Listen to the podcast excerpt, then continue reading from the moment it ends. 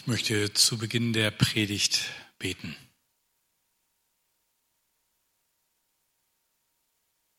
In den Liedern haben wir gerade auf dich geschaut und dich beschrieben, wie du bist. Dabei sind wir noch nicht mal fertig geworden. Und wir danken dir, dass wir dein Wort, die Bibel haben, wo wir noch mehr von dir erfahren dürfen. Öffne jetzt unsere Ohren und unsere Herzen, dass dein Wort auf guten Boden fällt und viel Frucht bringt bei uns. Amen.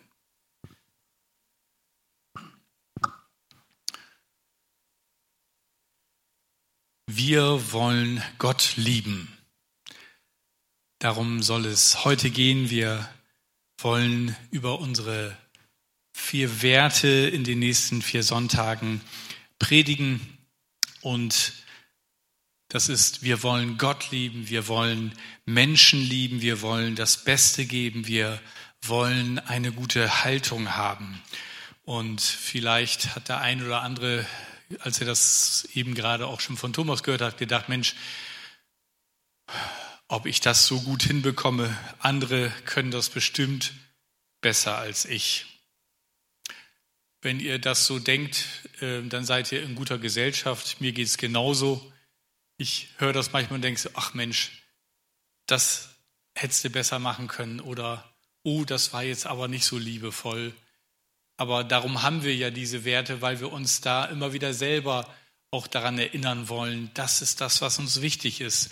Und dass uns das wichtig ist, das hat natürlich damit zu tun, dass wir das in seinem Wort finden. Wir haben uns das nicht ausgedacht, sondern in seinem Wort ist das zu finden.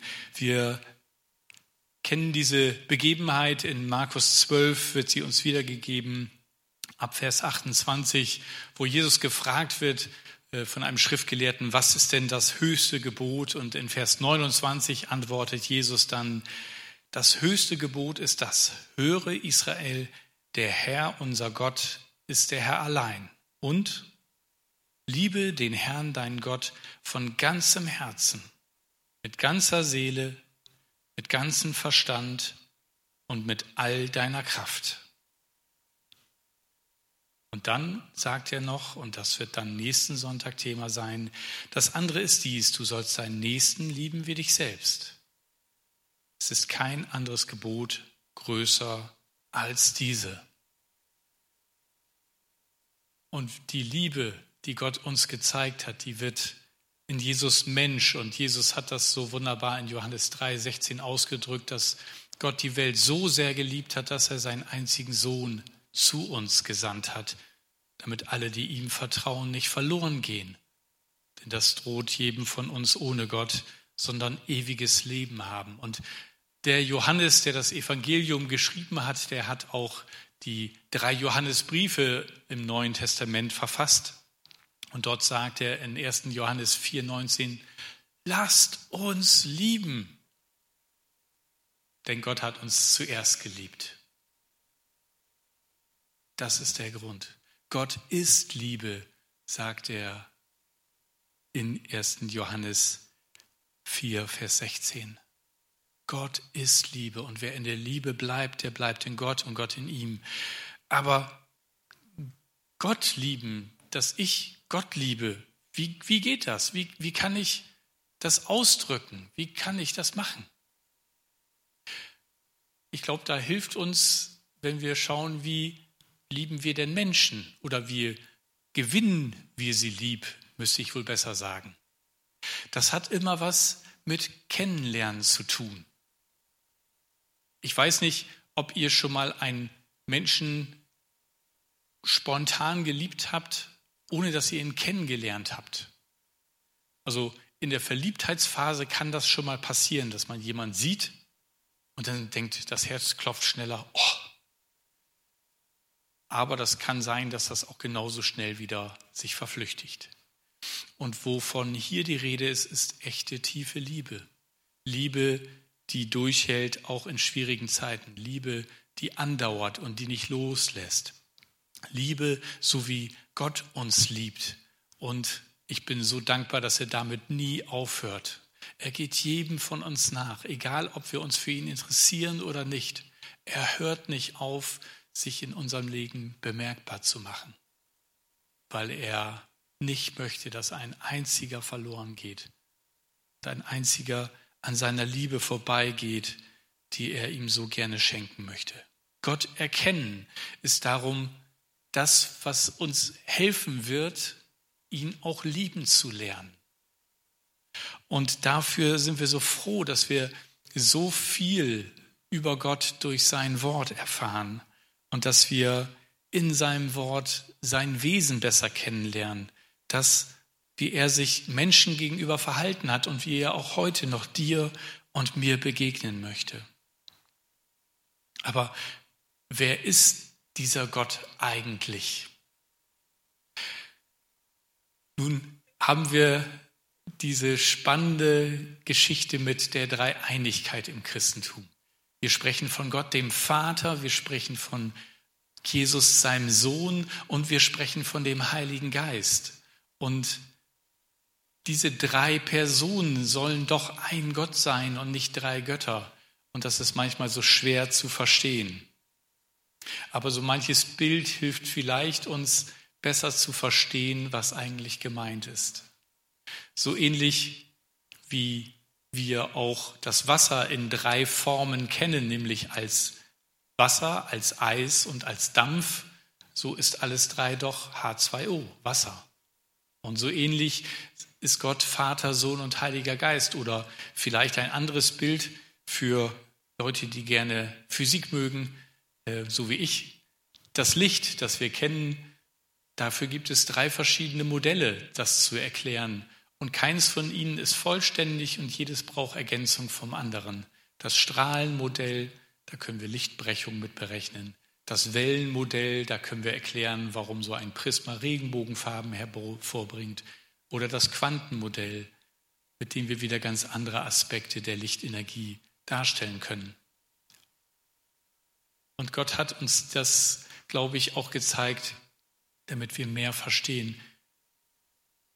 Ein Bild, eine Person reicht nicht aus, um die Facetten seines göttlichen Wesens ausreichend zu beschreiben. Und darum ist er Vater, Sohn und Heiliger Geist. Und damit zeigt er auch die Beziehung, die in ihm ist und die er sich unter uns und mit ihm wünscht. Er ist Beziehung in sich selbst. Er ist der Vater, der uns immer schon geliebt hat und der sich über uns freut. Er ist in seinem Sohn Jesus uns ganz nahe gekommen, nahbar und erlebbar und für uns in vielen, viel deutlicher geworden und sichtbarer in seiner Zuwendung und Liebe zu den Menschen, gerade zu den Verlorenen und Schwachen und Kranken. Er ist aber auch der Heilige Geist, der an Pfingsten kam und die Jünger begeistert hat und ermutigt hat, loszugehen und von diesem Jesus weiter zu erzählen. Und wenn wir jetzt darüber sprechen, wie können wir denn Gott lieben, dann hast du vielleicht mit einem dieser Personen der Dreieinigkeit ein größeres Problem als mit den anderen und eine ist dir vielleicht irgendwie zugänglicher. Und darum geht es auch darum, dass wir das bei uns wahrnehmen. Vielleicht sagst du, ah, Gott als Vater, das ist so ein schönes Bild von Geborgenheit. Ich hatte selber so einen tollen Vater, der mich oft in den Arm genommen hat, wenn ich nicht mehr weiter wusste. Aber vielleicht sagst du auch, Gott, Vater? Nee, danke, ich hatte schon einen. Er war nicht so toll. Und er war auch gar nicht oft da.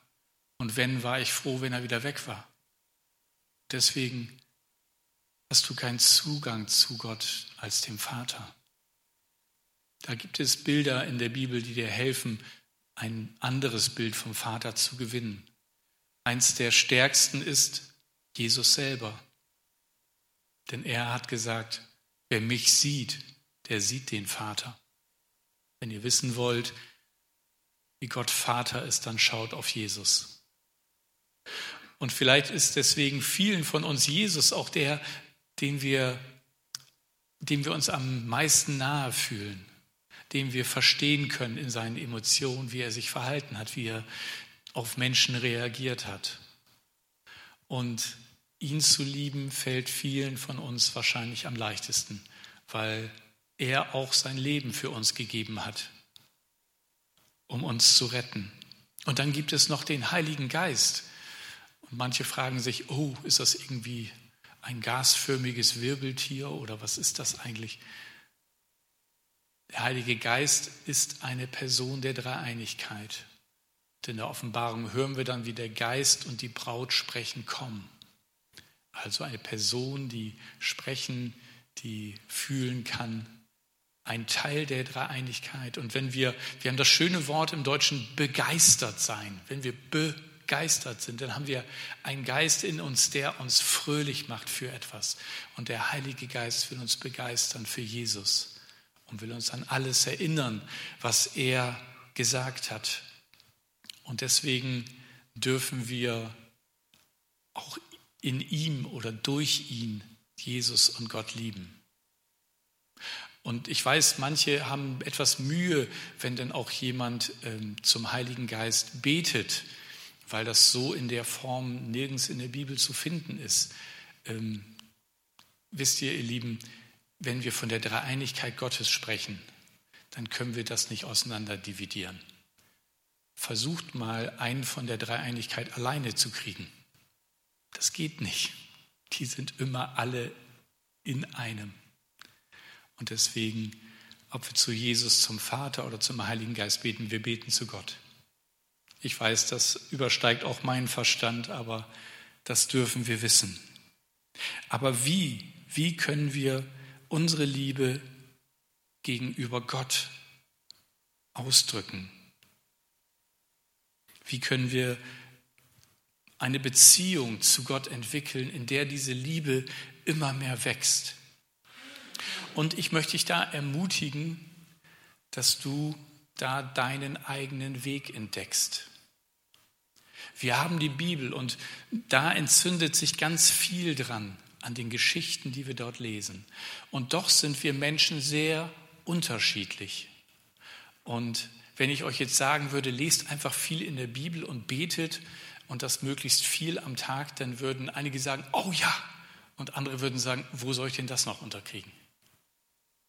Und manche fühlen sich vielleicht schlecht, weil sie das Gespür haben, sie müssen sich da immer zu zwingen.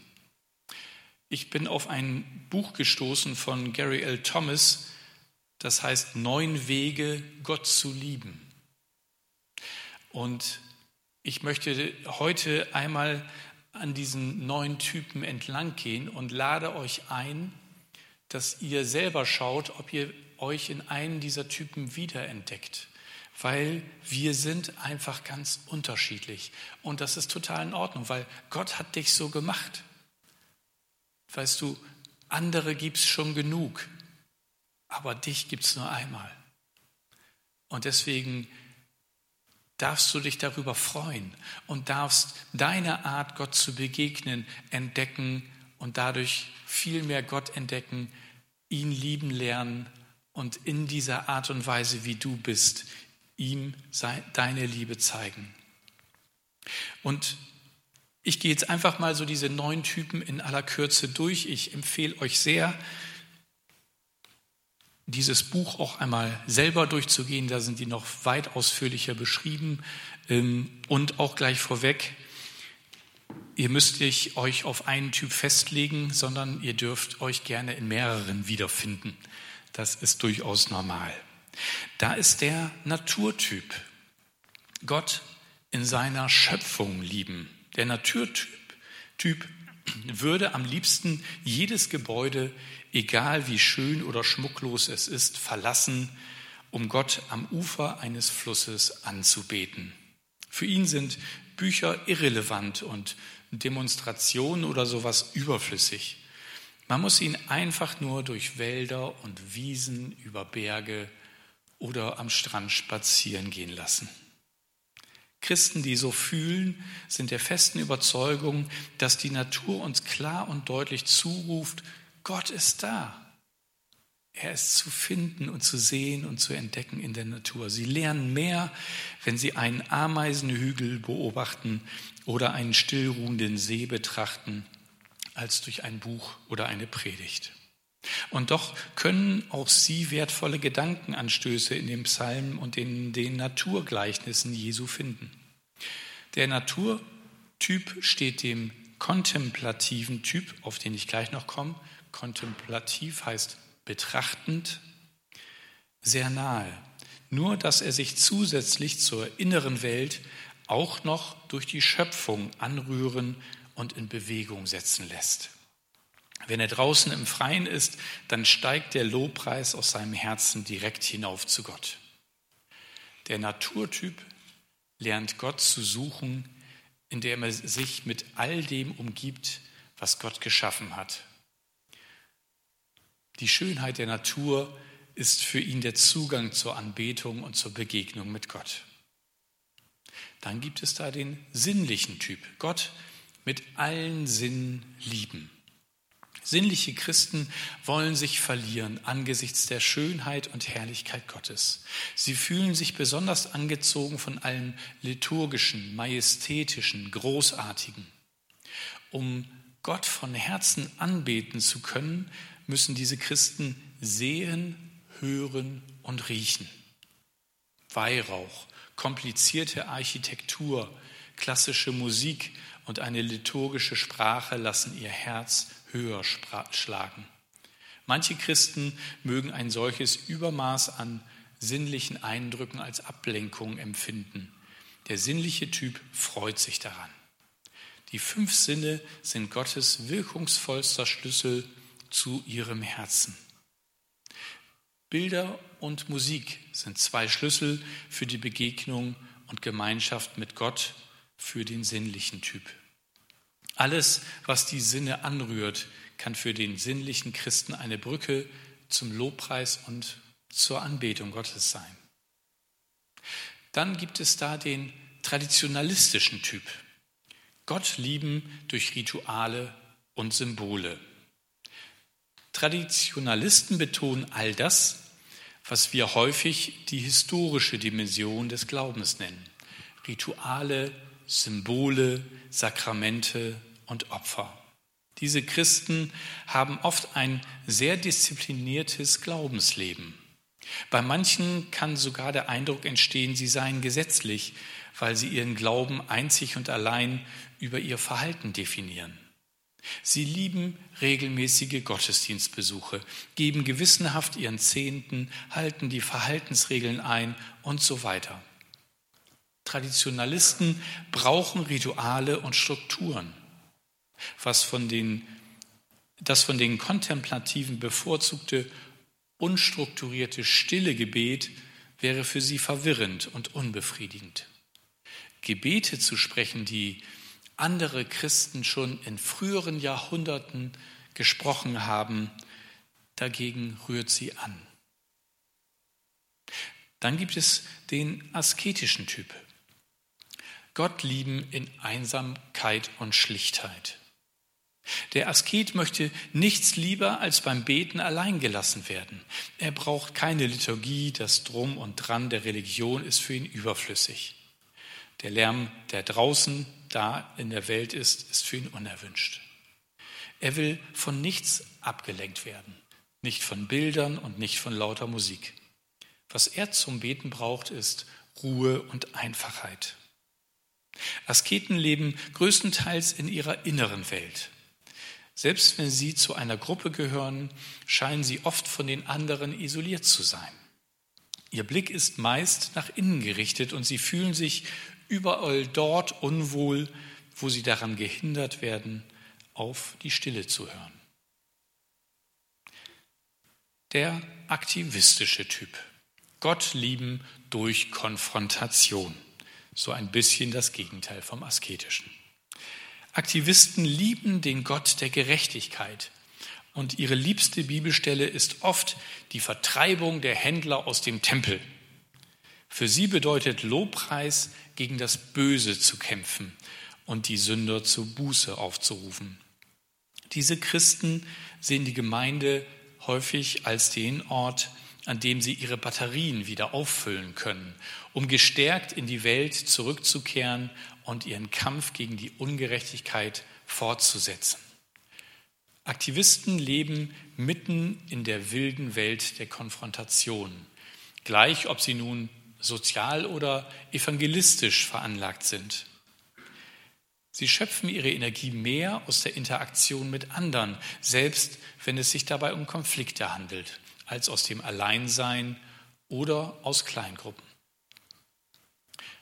Dann gibt es den fürsorglichen Typ.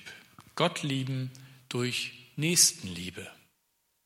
Christen mit fürsorglichem Temperament dienen Gott, indem sie anderen dienen. Sie sagen von sich, Christus in den Armen und Bedürftigen zu sehen, das ist das, was ich möchte. Und es tut ihrem Glauben gut, mit anderen zusammen zu sein. Das von Hingabe geprägte Leben kontemplativer und enthusiastischer Christen empfinden sie als selbstsüchtig. Während es für viele von uns zermürbend ist, sich immerzu um andere zu kümmern, tankt der fürsorgliche Typ auf, wenn er auf diese Weise mit anderen Menschen zusammen ist. Ihre Lieblingsstelle ist Matthäus 25, 40. Was ihr getan habt, einem meiner geringsten Brüder, das habt ihr mir getan. Der enthusiastische Typ. Gott lieben durch Mysterien und Feiern. Der enthusiastische, also begeisterte Christ liebt es, wenn es beim Gottesdienst und bei der Anbetung aufregend und geheimnisvoll zugeht. Es ist sein geistlicher Lebensnerv, so wie der besinnliche, der sinnliche Typ Christ gerne von Schönheit umgeben ist und der Intellektuelle um Begriffe ringen möchte, werden Enthusiasten inspiriert von fröhlichen Feiern. Enthusiastische Christen sind die Cheerleader Gottes und in der ganzen Christenheit. Wenn sie in die Hände klatschen, Halleluja rufen im Lobpreis und vor Begeisterung tanzen können, dann sind sie glücklich und zufrieden. Ihnen fehlt etwas, wenn ihre Herzen nicht in Bewegung geraten, wenn sie nicht die Kraft Gottes spüren. Sie möchten Konzepte nicht einfach kennenlernen, sie möchten sie erleben, fühlen und von ihnen in Bewegung gesetzt werden der kontemplative Typ. typ. Gott lieben mit grenzenloser Hingabe. Kontemplative, also betrachtende Christen nennen Gott ihren Geliebten. Ihr Bild von Gott ist das des liebenden Vaters oder des Bräutigams. Ihre Lieblingsstellen in der Bibel sind sicherlich im Hohelied der Liebe zu finden, denn sie erleben sozusagen eine göttliche Romanze. Sie legen nicht so viel Gewicht darauf, Gott zu dienen, seinem Willen zu folgen oder in seinem Namen Großes zu tun. Nicht einmal der Gehorsam ist wichtig. Kontemplative Christen versuchen vielmehr, Gott die reinste, tiefste und strahlendste Liebe entgegenzubringen, die man sich vorstellen kann. In der Bibel ist Maria von Bethanien eine solche Persönlichkeit. Sie saß zu Jesu Füßen und betete ihn an und wurde von ihm dafür gelobt. Wenn du also die Geschichte von Maria und Martha liebst und besonders dich mit der Maria identifizieren kann, kannst, dann bist du wahrscheinlich so ein kontemplativer Typ. Und zum Abschluss der intellektuelle Typ. Gott lieben mit dem Verstand. Intellektuelle Christen mögen Skeptiker oder Evangelikale sein. In jedem Fall werden sie sich mit den Lehren Calvins, der Säuglingstaufe, der Ordination von Frauen und der Prädestinationslehre beschäftigen und manchmal dafür oder manchmal dagegen sein. Diese Christen leben in der Welt der Begriffe. Intellektuelle, die vom Persönlichkeitstyp her eher schüchtern und verschlossen sind, meiden sicherlich die intellektuelle Konfrontation. Trotzdem ist ihre Hauptnahrung intellektueller Art. Glaube muss zwar erlebt, aber vor allem verstanden werden. Christen mit diesem geistlichen Temperament fühlen sich Gott wahrscheinlich am nächsten, wenn sie eine neue Erkenntnis über ihn gewonnen haben. Das in aller Kürze, diese neuen Typen. Ich weiß nicht, wo ihr euch entdeckt habt. Ich habe mich in mehreren wiedergefunden, im enthusiastischen, im intellektuellen, im aktivistischen und auch im Naturtyp. Was ihr daraus entdecken könnt, ist, dass ihr einen Zugang findet über eure Art, euch Gott zu nähern. Und wenn ihr dort hineingeht und über diesen Zugang euch Gott nähert, könnt ihr eure Liebe ihm gegenüber ausdrücken und dann gibt euch die Gemeinschaft mit ihm Kraft. Wie kann man das nun besser herausfinden? Ähm, schaut euch doch mal an, wen ihr von bekannteren Christen für euch ansprechend findet, wo ihr sagt, oh, das ist für mich ein Vorbild. Und dann listet mal so die Namen auf und schaut, was für Typen sind das denn? Dann hat das oft was damit zu tun, ähm, wo ihr euch auch selber wiederfindet. Jetzt geht es aber nicht nur darum, zu schauen, was ist mein Zugang, wie kann ich Gott lieben, sondern auch einfach festzustellen, hey, es gibt so viele unterschiedliche Möglichkeiten. Und es ist ja total sinnlos, mich mit anderen darüber zu streiten, wie der richtige Weg ist.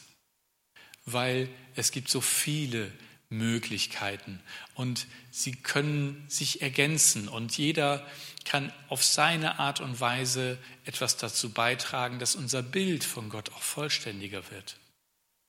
Und wenn du mutig bist, dann sagst du, oh, also das mit dem kontemplativen Typ, das ist ja mir zum ersten Mal jetzt vorgekommen, da habe ich ja noch nie was von gehört. Das probiere ich mal aus. Vielleicht entdeckst du sogar noch einen neuen Zugang. Manchmal haben wir Dinge noch nicht entdeckt, weil wir davon noch nie gehört haben. Und wir finden dann darin ein Zuhause und einen Zugang, Gott zu lieben. Und wenn ihr euren Typ erkannt habt, wie gesagt, mehrere sind normal, dann könnt ihr euch sowas wie ein geistliches Ernährungsprogramm zusammenstellen. Du bist der Naturtyp, nimm dir Zeit für Spaziergänge. Und du wirst dort Gott begegnen. Du bist der Verstandestyp, der Intellektuelle, lies Bücher. Kauf sie nicht nur, lies sie auch. Ja? Du bist der enthusiastische Typ. Dann schau, wo du andere findest, denen es ähnlich geht, weil in der Gemeinschaft ist dieser Typ, fühlt er sich am wohlsten. Du gibst durch Nächstenliebe deine Liebe zum Ausdruck Gott gegenüber. Du wirst bestimmt Menschen finden, denen du helfen kannst und ihnen die Liebe weitergeben kannst die Gott dir gegeben hat. In allem geht es hier nicht um einen Selbstzweck, sondern es geht darum zu entdecken, wie können wir Gott und wie können wir den Nächsten lieben. Wenn wir nochmal an Jesus uns zurückerinnern, was er gesagt hat in Markus 12, dann hat er vier Elemente beschrieben, die für jede Art den Glauben zu leben, wesentlich sind. Es ist entscheidend, Gott von ganzem Herzen, also anbetend, von ganzer Seele, mit unserem Willen und Gefühlen, mit all unserem Verstand, mit unserem Glauben und Denken und mit all unserer Kraft, unserem Körper zu lieben. Also ein Christ mit intellektuellem, geistlichen Temperament ist nicht entschuldigt, wenn er versäumt, Gott anzubeten oder auch in tätiger Liebe sich anderen zuzuwenden. Genauso wenig ist der kontemplative Christ entschuldigt, wenn er falsche Ansichten über Gott hegt, weil er einfach nicht so der Bücherleser ist. Wir dürfen uns ergänzen lassen und das ist wichtig. Wir dürfen Anbetung, Glauben, unser inneres Engagement und den Dienst miteinander verbinden und das alles nach außen tragen. Und wenn wir alle diese Typen kennenlernen, dann lernen wir auch andere, Christ, andere Christen in ihrer Art, ihre Liebe auszudrücken, besser kennen und auch verstehen und können sie in ihrer Art annehmen. Und wir können ihnen helfen, ihren Zugang zu finden und den Geist zu verstehen, den Gott ihnen gegeben hat. Und bei diesem Ganzen geht es nicht darum, dass wir ein Aha-Erlebnis haben. Das ist manchmal schön, wenn wir Gott begegnen und vielleicht sogar spüren oder einen Moment, den wir noch Monate und Jahre darüber hinaus erzählen können. Aber es geht hier um die Langstrecke. Genau wie es bei der Hochzeit nicht darum geht, ein schönes Fest zu feiern mit möglichst vielen Leuten und viele Geschenke zu bekommen und toll zu feiern und dann den Rest des Miteinanders irgendwie wie eine Durststrecke zu erleben. Genauso geht es auch bei Gott nicht darum, die Highlights zu suchen und von einem zum nächsten zu gehen, sondern es geht um die tägliche Nahrung. So wie Jesus gesagt hat, der Mensch lebt nicht vom Brot allein, sondern von jedem Wort, das aus dem Munde Gottes geht. Und dein Herz erreicht Gott auf bestimmte Art und Weise. Sprache ist nicht nur das geschriebene Wort. Das ist auch die schöne Blume, das ist auch die Musik, das ist auch das gemalte Bild oder die Fotografie. Und auf diese Weise könnt ihr eure Liebe auch zu Gott zum Ausdruck bringen. Und vielleicht sagst du jetzt, ja, ich, ich möchte Gott mehr lieben lernen. Ich möchte ihn mehr kennenlernen auf diese Art und Weise. Und ich habe vielleicht sogar etwas Neues entdeckt. Oder du sagst, es ist eigentlich mir noch ein bisschen fremd. Vielleicht muss ich noch weiter vorne anfangen bei den zentralen Aussagen über ihn. Aber ich will ihn kennenlernen. Ich will den, der mich so sehr liebt, dass er sein Leben für mich gab, kennenlernen. Dann möchte ich dich einladen zu einem Gebet und dich Gott damit zu öffnen und ihn einzuladen, in dein Leben zu kommen, diesen Erstkontakt zu machen oder erneut zu sagen, Herr, ich habe da was Neues entdeckt. Ich dachte immer, ich müsste so und so sein. Aber jetzt habe ich, glaube ich, eine Idee, wie wir beide noch mehr Gemeinschaft haben können dann lade ich dich ein, jetzt im Stillen zu beten oder auch die Worte mitzubeten, die ich jetzt beten möchte. Jesus, danke, dass wir in dir den Vater sehen dürfen. Jesus, danke für deine Liebe, über die du nicht nur gesprochen hast, sondern die du uns gezeigt hast, indem du für uns am Kreuz gestorben bist. Danke, dass du dabei mein, meine Schuld und mein Versagen mit ans Kreuz genommen hast. Dass du für mich Vergebung erkauft hast. Vergib mir meine Schuld. Ich nehme deine Vergebung für mich an und bitte dich, dass du ab heute der Herr in meinem Leben bist.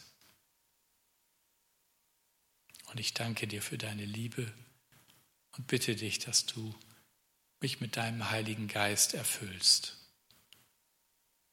und ich mehr und mehr dich kennenlerne und lieben lerne. Amen.